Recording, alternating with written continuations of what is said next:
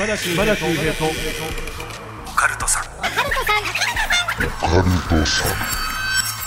島田秀平とオカルトさん。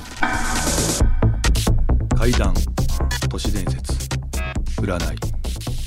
さまざまなオカルトジャンルの専門家をゲストにお招きしディープなお話を伺っていく島田秀平とオカルトさん。第70回の配信です。ゲスト前回に引き続きハニートラップ梅木さんです。どうぞ。じゃあ急にテンション変わるじゃないですか。よろしくお願いします。どうぞ。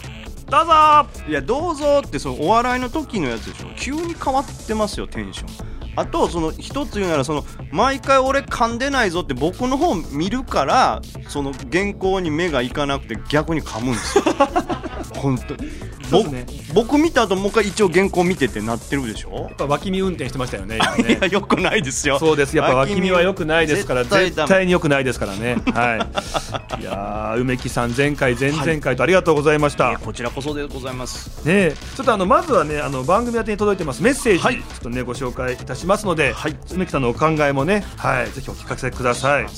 こちらラジオネーム男性の方久保田さんかね。はい、えー、こんばんは、毎夜ラジオ感覚で楽しく聞かせていただいております。あいいですね。ラジオですからね。はい。えー今回メールをさせていただいたのは少し気になることがあるからです。はい。え僕は今高校2年生なんです。あそうなんですね。毎朝歩いて登校をしているんですが、はい。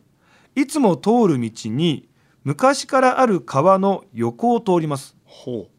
だいつもね通学路だから川の横を通るわけですねはいはいはい。でこの川なんですけどもね新しくできたガードレールがあるんです。ほで僕が通るとこのガードレールに何かが強く当たる音がゴーンってうするんです。ん。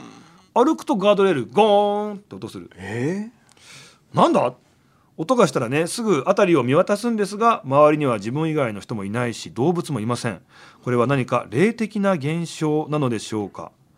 でですねこのことを自分の父に話したところ父もね昔その川の柵に乗っていてー、はい。で柵に乗ってた時に前のめりになっちゃって川の方に落ちちゃった。と思った次の瞬間には反対向きになって柵の方に捕まっていてえ？助かった。っどういうこと？て話を聞いたんです。だからその柵があったんですねこの川で、はい。でそこで乗っかってなんか遊んでたら落ちちゃった危ないあーと思った瞬間パンって自分が柵の内側にいたっていう、えー助けられたのかみたいな。この川何か守り神的なものがいるんでしょうか？なるほど。でもねこう川とかやっぱねよくめちゃくちゃおばあちゃんに言われましたけどねそういう神様がいるからそれこそなんかねこういうところでそういうゴミを散らしたりとかしたら逆にとんでもないことになるからみたいなことは言われてましたから守りゴミはでもいるんでしょうね。はい、でもこれよくその川に対してこうなんかねこう失礼なことさえしてなければ守ってくれるのかもなとは思いましたね。まあ、逆でねほら、はい。その引きずり込まれちゃうなんて話も聞いたりもしますからね。そうですね。うん。やっぱりその川に対していい行いをしてたから守ってもらえてたのか。かもしれないですけどね、でもありますよね。僕ゴガードレール急にゴーンってなる時ありますよね。なんか石投げた時ってああいうのなんか石がガーンって当たったらすごい音するじゃないですか、はいはいはい。あんな音が急になるというか。ええ結構ガードであれって距離が分かんないんですよね。ガードレールって遠くで何か当たってもそれ響いてこっちまで来るんで。そっかガードレール自体がすごい何百メーターもあった時あっにたりすると。近くなのか遠くなのか分かんないですもんね。分かんないんですよ。うーんってこう振動だけ来てえー、でもいないよな誰もとか。自分が見えてないどっかで誰かなんか小学生が石投げて当てたりしたんかなみたいなことって意外と僕経験したことがあるんですよね。あとガードレールっていうとね本当にこう不幸なことなんですけど、はい。あれここに急に花束が添えてあって、はい。ああ事故があったのかとかってあるじゃないですか、はい。俺一回あの変わった階段なんですけども、はい。橋本京明さんはいはい。陰陽師のね、はい。方に聞いたんですけどある方がふざけて、はい。あるガードレールのところに花束を添えたんですでこれをやったらどうなるんだろうって言ったら、知らないからみんな「あここで事故があったんだ」はい。って言ってみんながそこにお菓子をとかお線香をって言ってでそれをかけてみながら「うわあいつ俺が作った何にもここないのに」って言って、うんうんうん思ってたんですって。したらちょっとしてからそこで霊が目撃されるようになるんです。ええどういうことだ？だからまあそういうもともと何にもないんだけどよく言うじゃないですか。人々がその怖がったりとかそう思いを持つとそこに霊が集まってくるのか分かりませんけどそこが心霊スポットになることがある。だから何にもないねお化け屋敷なんだけどみんなが怖い怖いって言い過ぎてると本当に中にそういう霊現象が起きちゃうことがあるみたいうな、そういうことで、まあ、そういうふざけた行為をしてたんだけどみんなの思いが集まりすぎてそこが実際の心霊スポットになったガードレールがあるっていう。これだから考えるとまあ自分が例えば幽霊だとして考えると普段は見つけてもらえないですけどそこの場所に行ったらみんな拝んだりなんか見つけてもらうからあ俺じゃあそこに行ったらもしかしたらそのの拝んでる人とお話できるんじゃないと思ってそこに集まるようになって心霊スポット化とかもねねあるかもしれないですね。もともとはここにいたんだけどあ、はい。そっちの方がなんか自分としては居心地がいいからそこそこに移っちゃえみたいな風に思うかもしれない。思うかもしれないなと思うんですね。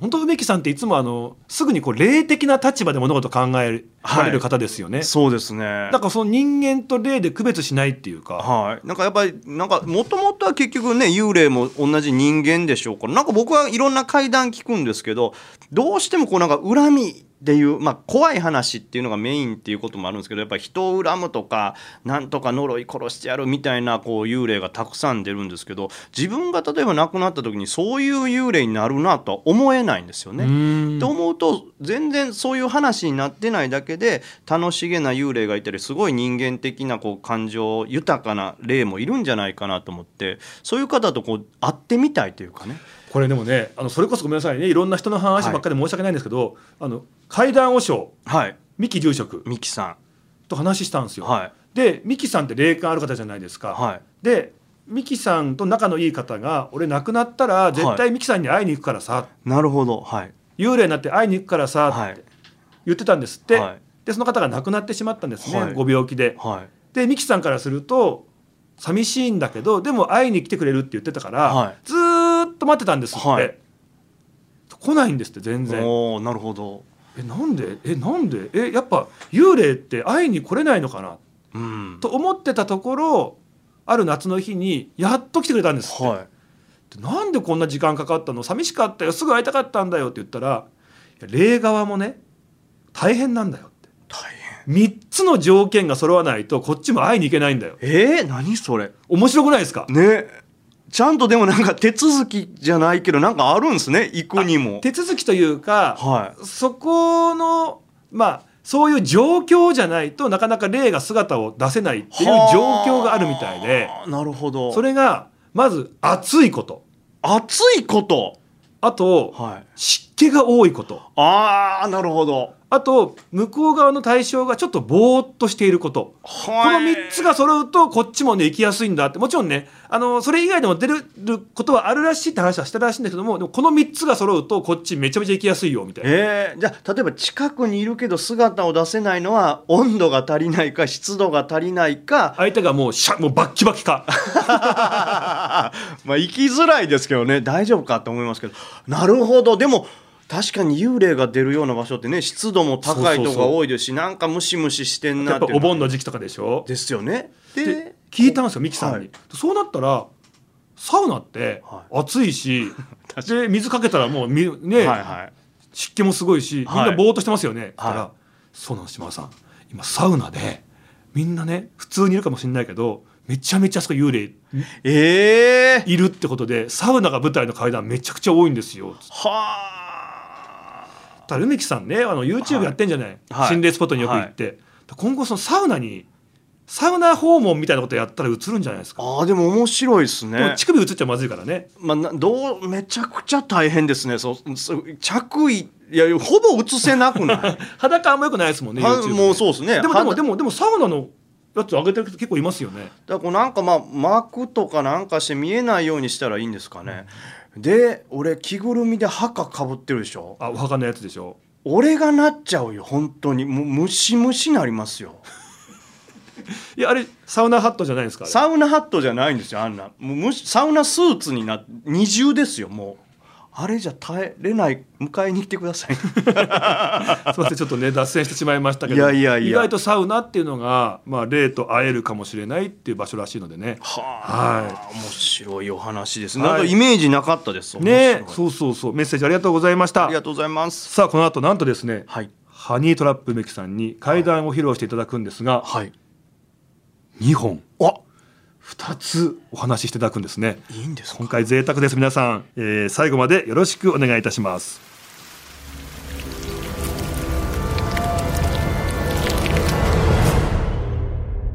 島田秀平とオカルトさん。では梅木さんに怪談話披露していただきたいと思います。はい、えーまあ今日はじゃあせっかくなんでそのいただいたお便りが川の近くだったということなんで僕のちょっとあの、まあ、持ってるお話の中でその川にまつわるお話があるんですよ。これ僕の本当にね親戚の実際にあったお話なんですけども、まあ、そこにあの、まあ、ともちゃんっていうね女の子がいたんですよ。でそれがまあその当時小学4年生ぐらいだったと思います。でそのまあお母さんから僕はお話を聞いたんですけど、まあ、当時本当に小学校4年生のともちゃんなんですけどこお話をするのがちょっと苦手というか、まあ、うまく言葉がスムーズに出てこない。喋るのが苦手っていうのもあってちょっとの学校でこうねそれをいじられたりとあかーでそれをまあともちゃん自身は気にしてたんで、まあ、いつも学校から帰ってきたら泣いてたそうなんですよこう。なんか玄関の前に行ってなかなか家の中に入ってこないと、でもお母さんも大体帰ってくる時間知ってますからその頃は玄関行くとこうっていうこうすすり泣くような声が聞こえる。あまたあの子うちの前で泣いてるわ。ね、まあ、自分からこうガチャッと開けてあげるとまあ玄関の前のねちょっとこうまあ石段というか高くなってるところに座ってるって言うんですよ。でまあどうしたんって言ったらまあまあ私生まれてこん方が良かったんかなみたいなこと。いやそんな悲しいこと言わんでええのよそんなんってね。あんたがそのね学校で何言われたか分からんけど私はともちゃんがおらんと今こうして生きてないかもしれん。ともちゃんがこう元気にこう笑ったりとかね一緒にいてくれるからお母さん頑張れんねんから、そんな変なようわからんアホみたいなやつの言葉なんか信じんかったらええねんそんなもんは入りやっていうようなことをこうまあある程度こうなんていうかね定期的と言ったらおかしいですけどこう結構頻繁にそういうことがあったっていうんですよね。でまあ普段はそれはお母さんはもちろんそういうことを気にしてまあともちゃんのことをね愛してるわけですからこうできるだけこのね心を和らげてあげようってするんですけどこうやってまあお母さんも当然人間じゃないですか。ええお母さん自身もこうなんか体がすごいまあ疲れてる時であったりいろんなやらなあかんこととかがあって頭がいっぱいな時ってちょっとこうなんか心ここにあらずというかまあこのちゃんと向き合って言葉出せなかったみたいなんですよね。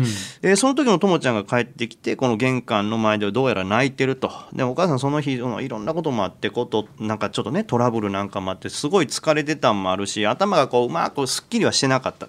で玄関開けたらともちゃん泣いてて私なんか生まれてこん方が良かったんかなみたいなこと言って泣いてると。でお母さん別にそういうつもりで言ったわけじゃないんですよ。そんなことないよっていう意味で言ったんですけどそうかなって言って。そんなことないよっていう意味のつもりなんですけどこの「そうかな?」っていう疑問を呈した言葉って疑問にも当然取れるんですけどちょっとその言った言葉を肯定してるようなあそうかもねとも取れなくはないですないですよね。で、まあ、お母さん自身それがちょっと心の中にひ引っかかってたとその後すぐに「ともちゃんいた方がいいんやからいつも言ってるでしょ、まあ、ご飯食べよう」ってまあ普通のこのいつもの会話はしたんですけど心の中であの一言っていうのがなんか心に引っかかってるなって。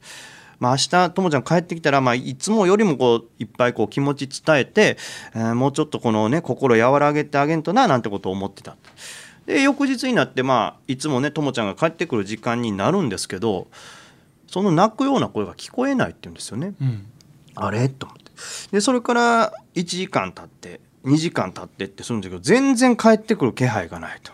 でも夜も近くなってくる。もう夕方の6時も過ぎて。でそれちょうどねもう秋口ぐらいになってるんで暗くなっちゃうんですよねその頃になると。で当然学校にも電話はしたんですけど学校からはもう「えーともちゃん出てますよ」って言って。えってなんか警察になんか連絡した方がいいのかなみたいなことを考えてて。どうしようどうしようと思ったら一本電話が鳴るんですよ。はい。であっと出ると後ろでなんか川の音が聞こえるって言うんですよね。ザーっていう音が聞こえる、で川の中でもちょっと堤防みたいになってちょっと高いところからえー大量の水が落ちてるような音が聞こえる。ザーッと「もしもし?」っていう返事ないもしもし。どなたですか？もしもし。もしもし。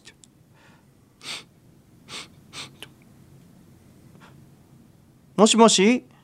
ともちゃん？ともちゃんなの？いるの？どこ？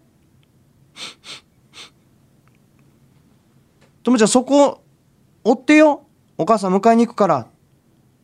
急いで電話を切ってお母さん家飛び出した、はい。おそらくあの鳴き声の感じで分かるのはともちゃんだろうと。うんうんうん。でともちゃんが学校に行くまでの通学路に川があるんですよね。ええ。でその川の、まあ、あるところにこう橋がかかっててその近くにちょうど堤防ちょっと高くなって水がザーッと流れ落ちてるところがあるからあの辺にいるのはもう間違いないなと。これなんとかせんとってでまあそれも気にしながらですけどこうともちゃんの話を聞いてこうね連絡を取ろうと思うけど全然無視をするからまあ自分からかけても出ないまあそれどういうことかわからないですけどこっちから電話をかけてもえーともちゃん出ないで向こうからは電話かけてくれてる。まあでもこれを頼りに行くしかないなっていうことでその音を頼りにその場所まで行くんですよね、うんでも行ってる途中にお母さんすごい心配になるんですよ。というのもその橋っていうのがまあその地元ではこうこう身投げとかでちょっと有名な場所なんですよね。えー年間に何人かはそこからこうまあ身を投げてしまう人がいる。そんなとこにいたらもうあの子本当変なこと考えてるんじゃないかなって急いでこうその河川敷まで行くんですよね。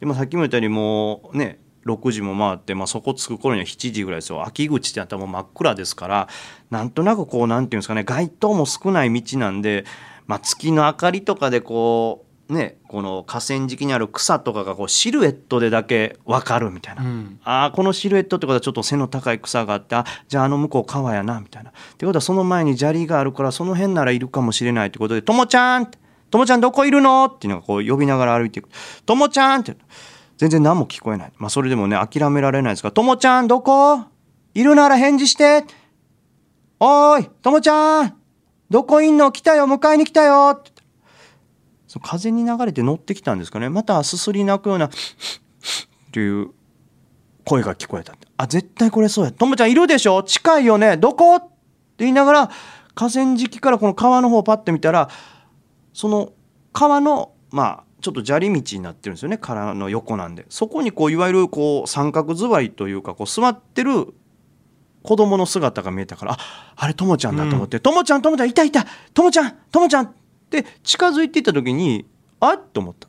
そのともちゃんの横に一人誰か座ってるんですよ。はい。あ人がいるってあこの人がなんかこうともちゃんがいろいろ考えてるのを止めてくれてたんじゃないかな。話しかけたりなんかしながらああよかったって思いながらこう近づいていった。その隣の人がくるって振り向いたって。でなんかニコって笑ってるように見えてその姿あおばあさんだなって思った。あおばあさんがわからないけどもこの子がなんか泣いて河川敷にいるからそばに寄り添って声かけてくれてるんだなみたいな。でニコって笑ってたなと思ったらまたそのおばあさんがともちゃんに向かってなんかこう喋りかけてると「ああよかった」お母さんも急いできてますからこうもう本当にへたり込むようにその2人のそばにこうちょっと倒れ込んだって、うん。もうその時は心臓の自分の音でなんか周りの音もあんま聞こえないのドックンドックンってなってる音「あよかったよかった」だけ。で最初はそのへたり込んで2人の様子見てたんですけど次第にこの心臓の音がこう落ち着いてくるじゃないですか。するとその2人が喋ってる言葉が聞こえてくるってんですよ。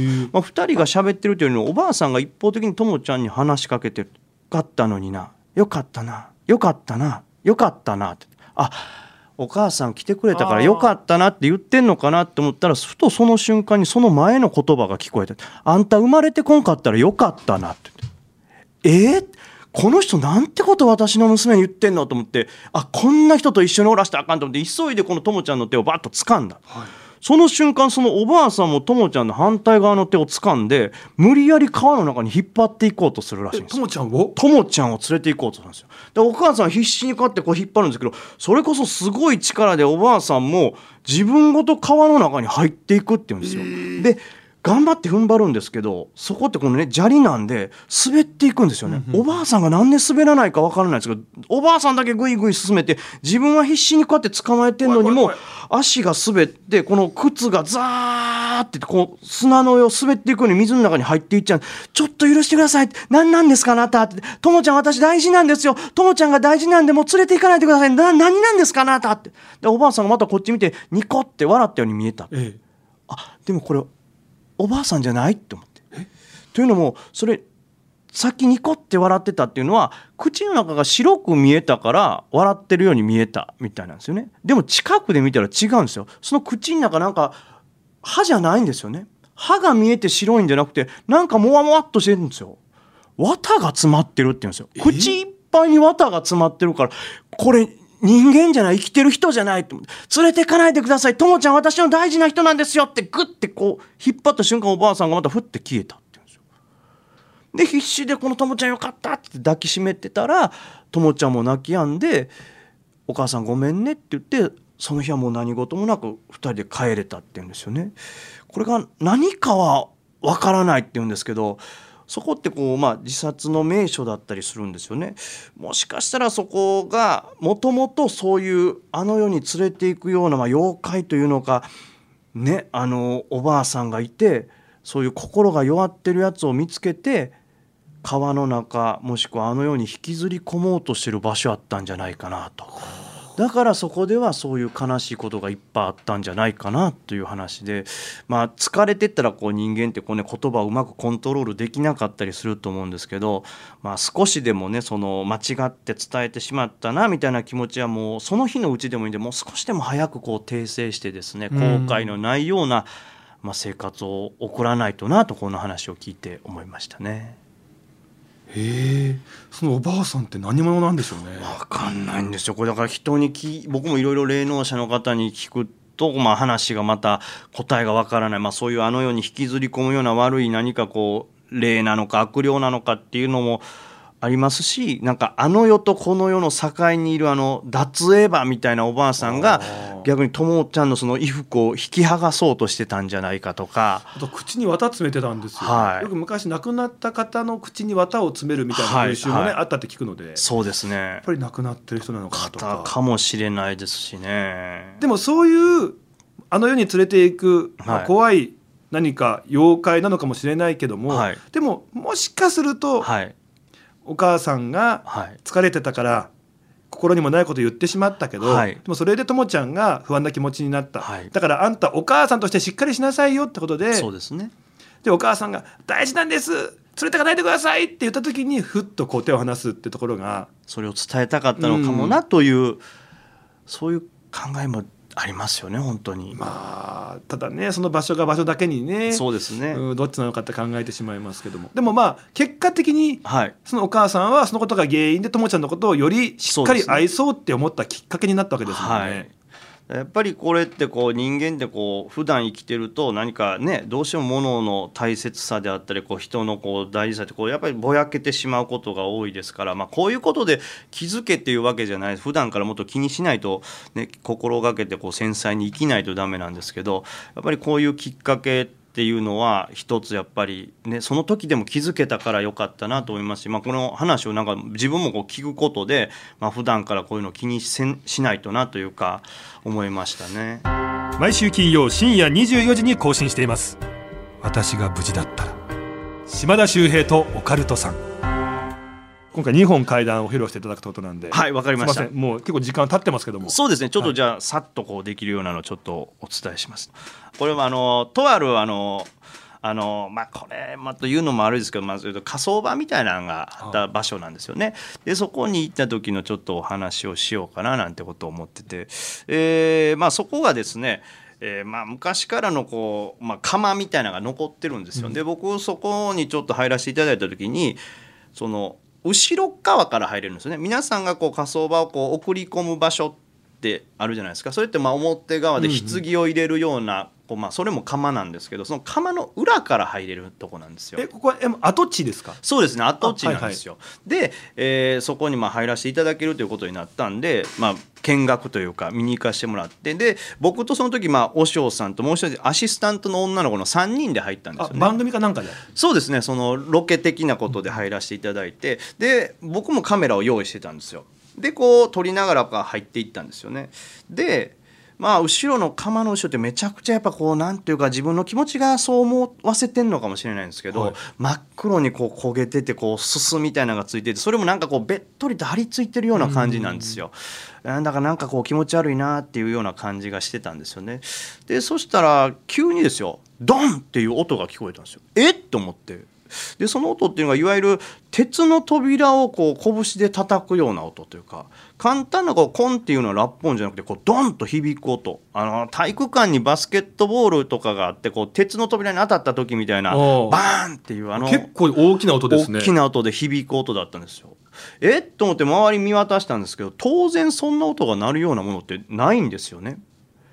あれ？と思いながら僕まあまあでもここで止まるわけにはいけないって言ってその釜がある裏側から皆さんがこうね人々を送り出す時のあの最後のこの棺を置く部屋の方に入っていったんですよ。はいで入っていってその部屋をバーって見てたらまた同じようにバンって音が聞こえてえっと思ったんですよ。その音僕は左後ろのいわゆる棺を入れるとこから聞こえたように思ったんですよ。その棺を入れるとこで当然蓋が閉まってるんで中に誰も入ってるわけは当然ないしでこっちからも誰も叩いてないえ？っと思った瞬間にこれはやばいですよってお坊さんが言ったんですよね。えええええここやばいんですか?」って言った瞬間「ダメダメこんなとこに行っちゃいけない」って言って僕より先にお坊さんが走って出て行っちゃったんですよ。ええそんなことあるんですねえってなってでアシスタントの女の子も急いでそれをついて「あじゃあ私も行きます」っていなくなっちゃったんですよ。え？いや俺を守ってくれないとって思いながらでも僕しか残ってないしこの自分もカメラこれ撮ってるわけですからなんとかでもなんかあの答えだけ見ないとと思ってその棺を入れるところにこう手をついて開けてみようと思ったんですよ。はいで僕その中をカメラで撮りながらガチャッと開けた瞬間これ不思議なんですよね。カメラの中にその棺から白いもやみたいなのがわーって上がっていくんですよ。えー、何これって思ってるんですけどその同時にこうカメラ撮ってる時ってカメラの中と外が見えるじゃないですか。はいはいはい外には何もないんですよ。カメラの外には何も映ってないのにカメラの中だけ白いもやが映ってる。はうわこれは撮れたと思ってこれ急いで外出たんですよねそしたらこのまあ外でですねお坊さんが待ってて「いや梅木さんよく出てこれましたね。よかったですよ」みたいな、まあ、心の中で「いやお前がもう最後に出てこなあかんやろ」って思いながら「ここは危ないとこなんで浄化します」みたいなこと言ってそこからお坊さんがこうなんていうんですかね火打ち石みたいなんでこうね叩きながらその場を浄化するお経をこう唱えてくれるんですけどそれがまた不思議なんですよね。それをお経を唱えて浄化してもらってるこの映像があるんですけど、うん。その映像ちょうどその火葬場っていうのがちょっと切り立った崖の下にあるんですよ。なのでちょっと薄暗くなっててこう火の光なんか一切入ってこない場所なのにそのカメラで浄化の儀式を撮ってる時だけ左から右に太陽みたいな明るい光がブワーって走っていったんですよね。で僕らはそれが見えてなかったんで「ありがとうございます」って言いながらカメラを確認してお坊さんと見てたらお坊さんが言うんですよね。ああなるほどこれ梅木さんのさっきの話聞いたらなぜかわからないけど多分あの釜の中に閉じ込められてた方が多分いたんですよね。それ開けてあげたから最後こんな神々しい明るい光になって僕らにありがとうってお礼を言いながら消えていったんでしょうね。へいや僕もそんなシーン見たの初めてなんでなんか幽霊って今まで僕は怖いものやな嫌だなって思ってたんですけどそれ見た時に本当にその光があったかく感じてだからこれがある意味では僕の中の一つのきっかけというかその怖いものだけじゃないというか向こうの思いを汲んであげると幽霊っていうのも僕らに対してこう温かい気持ちを見せてくれるんじゃないかなと思った体験談でございます。はあも最初のドーンって音はやっぱり気づいてっていうことだったと思います。すごい音でしたね。その時はやっぱりもう苦しんでるし外出たいと思うから、お坊さんが逃げ出してしまうぐらいの怖さだったんです。けど、はい。梅木さんが外に出してあげた後っていうのは非常にこう穏やかになってたのかもしれない。ですね。はあ。面白いですね。肉眼で見えないんだけど、はい。カメラに映る映るねよくその肉眼で見えないけど鏡に映って見えるとかありますし、何かそういうのあるのかもしれないですよね。ね。だ僕それ同時に見えたんが初めてだったんで。すごい経験ですよね。ねなんかもうえーちょっと自分の何かがおかしくなったんかなというぐらいね錯覚したというかというお話で。はいありがとうございました。というわけで島田秀平とオカルトさんそろそろお別れのお時間です。3回にわたってね、はい、ありがとうございましたメキさん。ありがとうございました。いかがでした？そうですね。やっぱりこうなんならこう時間が足りないっていうか、まあ、島田さんとのやっぱりこう僕相性がいいなと感じましたね。いやありがたい話ですよ本当に。いやいや本当ただまあ本当にいじりの質は一番悪いですね。その一番その あのこっちが汗をかくいじりをしてくる。あの時は悪霊のような目してますよ本当。本当にそのあんな僕みたいなしょうもないいじりに対してもねすごく返してくださって今もなんかなんですかもうあの引き出しのもう一番上にあるもういつもこう返してるその返しを今そうされてるわけで。いやち嫌なこと言うね。そんな手抜いてないですよ。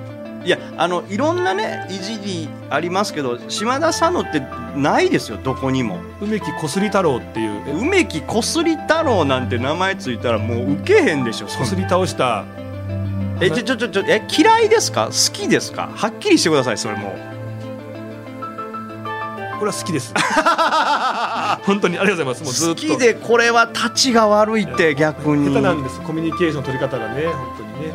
すごいディレクターの方からも2本目も、えー、非常に、えー、お上手なお話でした。いやお前もか。ディレクターもちょ変な褒め方すんのそんなんて終わった後に言ったらいいじゃないですか、違う違う違う。だから怖い怖くないじゃないですよ。上手って言ってるんですからああ怖くないってことや。いや怖かったけどもやっぱりその単純に感想はやっぱ上手だなっていう。いやあかんやんそしたら。そのまず怖ってなっていや怖かったのは上手だからだろうな。怖がまずない。怖うま怖うまです 怖から馬じゃない練習の成果出てるな、ね、練習してない。本当僕練習とか努力一貫したことないんです。スケートを見てる気分でしたよそんなに優雅でもなかったでしょ。口もうまくいってああもうハラハラしてましたけど ああちゃんともうね無事に最後までいけてよかったなっていう気持ちで。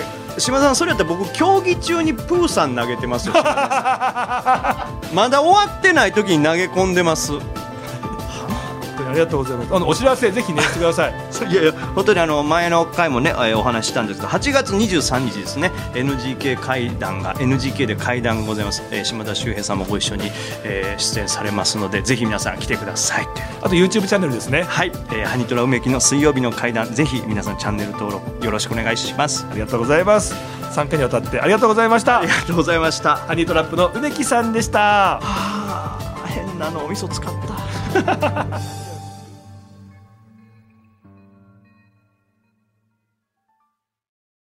島田秀平の手相ワンポイントアドバイス。今回ですね手のひらに現れるほくろの話をね紹介したいと思います。基本的に手のひらのほくろというのはねいい意味を表すんですよ。でこれ場所が大事でね場所によって意味が変わってくるんですね。例えば人差し指の下にほくろがあるとこれは名誉ぼくろ名誉をつかむ。あの国民栄誉賞を受賞しました高橋尚子選手はここにほくろがありました。えそして中指の下にほくろがあると人気ぼくろ人に恵まれる。薬指の下はお金ぼくろお金に愛される。そして小指の下は仕事勉強ぼくろ仕事や勉強で成果が出そうですよというねそんなほくろと言われています。えちなみにそのさらに下小指の下ぐーっとねさらに加工したこのチョップをなんかこうする時なんかにねこう当たるような部分ありますねこの膨らみ。ここにほくろがあるとこれはねアイデアぼくろ素晴らしいアイデアの持ち主。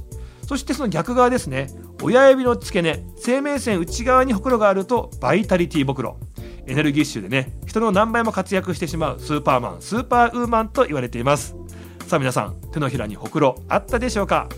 島田秀平とオカルトさん。